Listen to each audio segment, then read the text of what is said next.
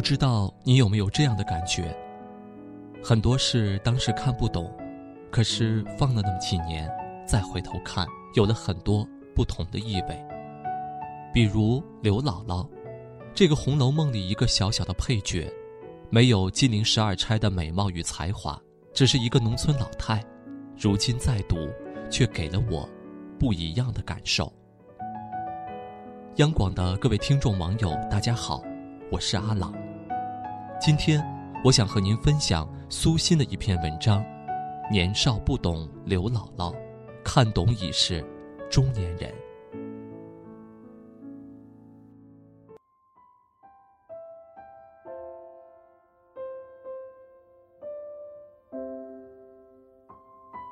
我最早读《红楼梦》是在十一岁，还在上小学。那个娱乐节目甚少的年代，没有手机，没有电脑，更不能打游戏，最有吸引力的说来，也就是电视了。可父母怕耽误了我的学习，根本不让看。就是在这种情境下，我开始漫不经心地读《红楼梦》，为的是打发时间，却不想一看就上了瘾。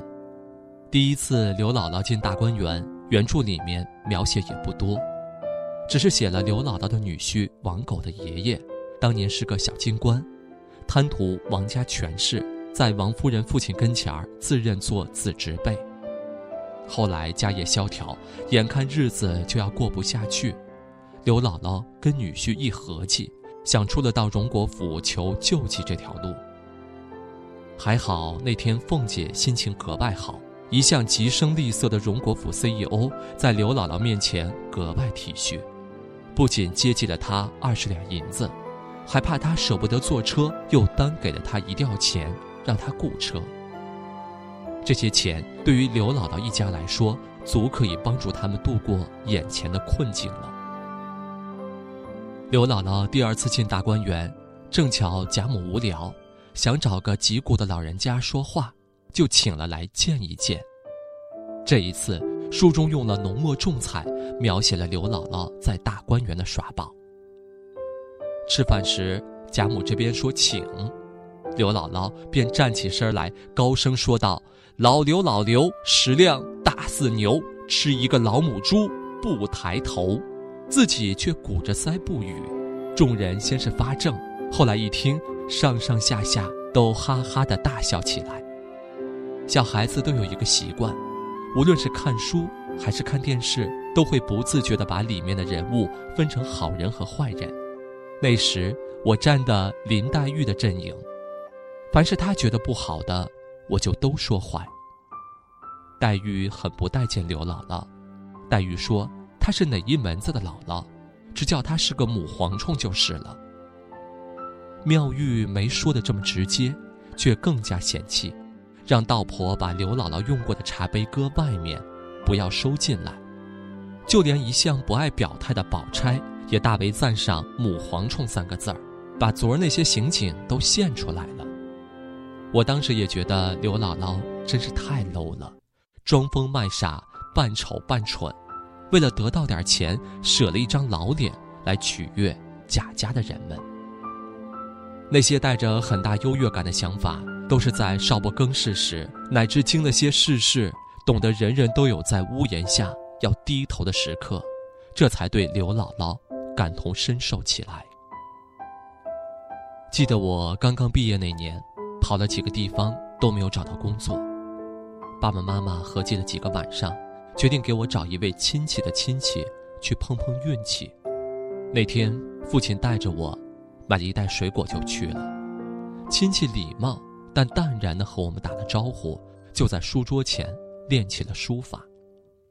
父亲用我从未见过的讨好表情介绍了我的情况，吞吞吐吐说明来意。他听父亲说完，没有搭腔，也没有抬头。过了半天，问了一句：“你看看我哪个字写得好？”我父亲受宠若惊，赶紧过去看，指着一个字说。我觉得这个字写的最好，当然，剩下的也不错。您看这一笔写的真是气势恢宏。对书法略知皮毛的老爸，滔滔不绝，挖空心思说了一大堆阿谀奉承的话，夸的那位亲戚一脸泰然。父亲和那位亲戚有一句没一句的说着话，不知不觉过了很长时间，可人家也压根儿没有提我工作的事儿。这时，一个十来岁的小男孩推门进来，喊：“爸，吃饭了。”父亲起身告辞，边往外走便夸赞那个小孩长得好看。说什么“虎父无犬子”之类的，看着父亲说话的神情，我竟然不合时宜地想到了刘姥姥。那样子真像刘姥姥在荣国府和凤姐说话的场景。那段时间，父亲一次又一次地碰壁吃闭门羹，我才懂得了求人的艰难和父母之爱子的隐忍，开始对刘姥姥有了一丝理解。如果不为了生活，谁愿去低三下四？我的朋友丽丽几年前离了婚，因为怕女儿受委屈，一直没有再婚。她给一个品牌的洗衣液做代理，工作内容基本就是促销。一次，她让我和她去一家超市，超市的老板是我初中同学 W，也是她的远房的亲戚，好像比她辈分低，要叫她姨。那家超市的老板知道这样的关系，但根本不给他什么面子，就让我陪他去试试。见到 W 丽丽一副夸张的热情，哎，你小姨和你同学来看你了，还不把你最好的茶拿出来给我们尝尝？W 似乎并不买这位长辈的账，只是很官方的客套着，让我们坐下。我看出了丽丽的窘色，可她还是拿出了样品，语气变得恭敬了起来。称呼也变成了 W 总，显得生分了许多。丽丽一直保持着职业的微笑，那笑容里有谄媚，也有不易察觉的酸楚。我心里暗暗叹了一口气。曾经的丽丽也是位文艺女青年，特别腼腆，说句话都脸红。如今变得恐怕连她自己都不认识了。是啊，每个人都在自己的生命中孤独的过冬。谁又没有求人的时候呢？而我们对于他人的无奈寄语，总是要在自己经历过人生的风霜之后，才会感同身受。如今，我一遍遍再读《红楼梦》，在刘姥姥身上看到了父亲的影子，看到了朋友的影子，看到了许多人的影子，也看到了自己的影子。于是今天。当我在看到这样的面孔时，心中都会生出一种敬意，也深深懂得了那句名言：世界上只有一种真正的英雄主义，就是认清了生活的真相后，还依然热爱生活。穷和弱只是暂时的缺失和轮回，只要你一直心怀希望去努力，你想要的，命运都会一点点的兑现给你。多年以后。已过上小康生活的刘姥姥，终于有能力回报帮助过自己的恩人了。贾府败落，凤姐病重将死，女儿被卖，刘姥姥拼了全部的家当，在烟花柳巷赎出了凤姐的女儿乔姐，让她成为了整部《红楼梦》中命运尚算不错的女孩子之一。或许这也是《红楼梦》借助凤姐和刘姥姥，告诉我们关于善良。最好的结局吧，我是阿朗，祝各位晚安。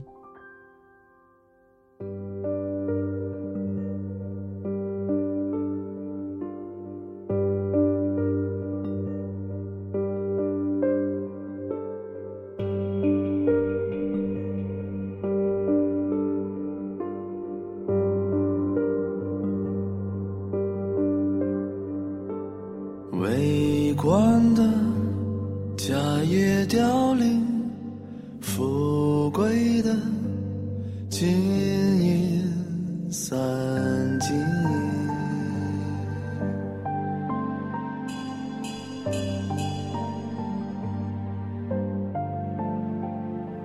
有闻的死里逃生，无情的分明。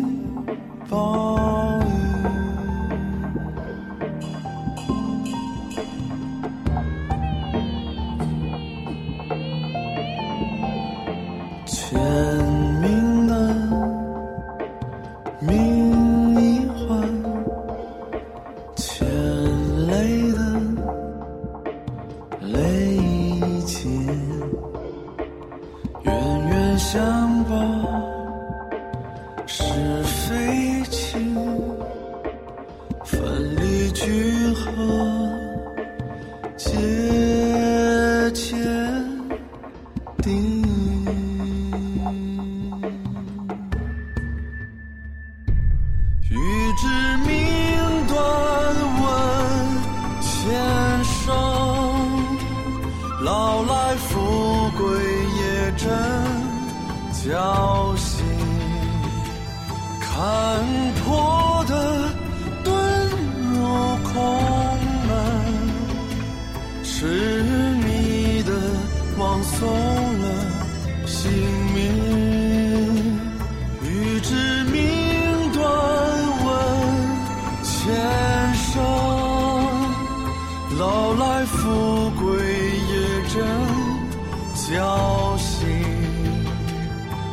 一丝是金鸟头领，落了片白茫茫大地。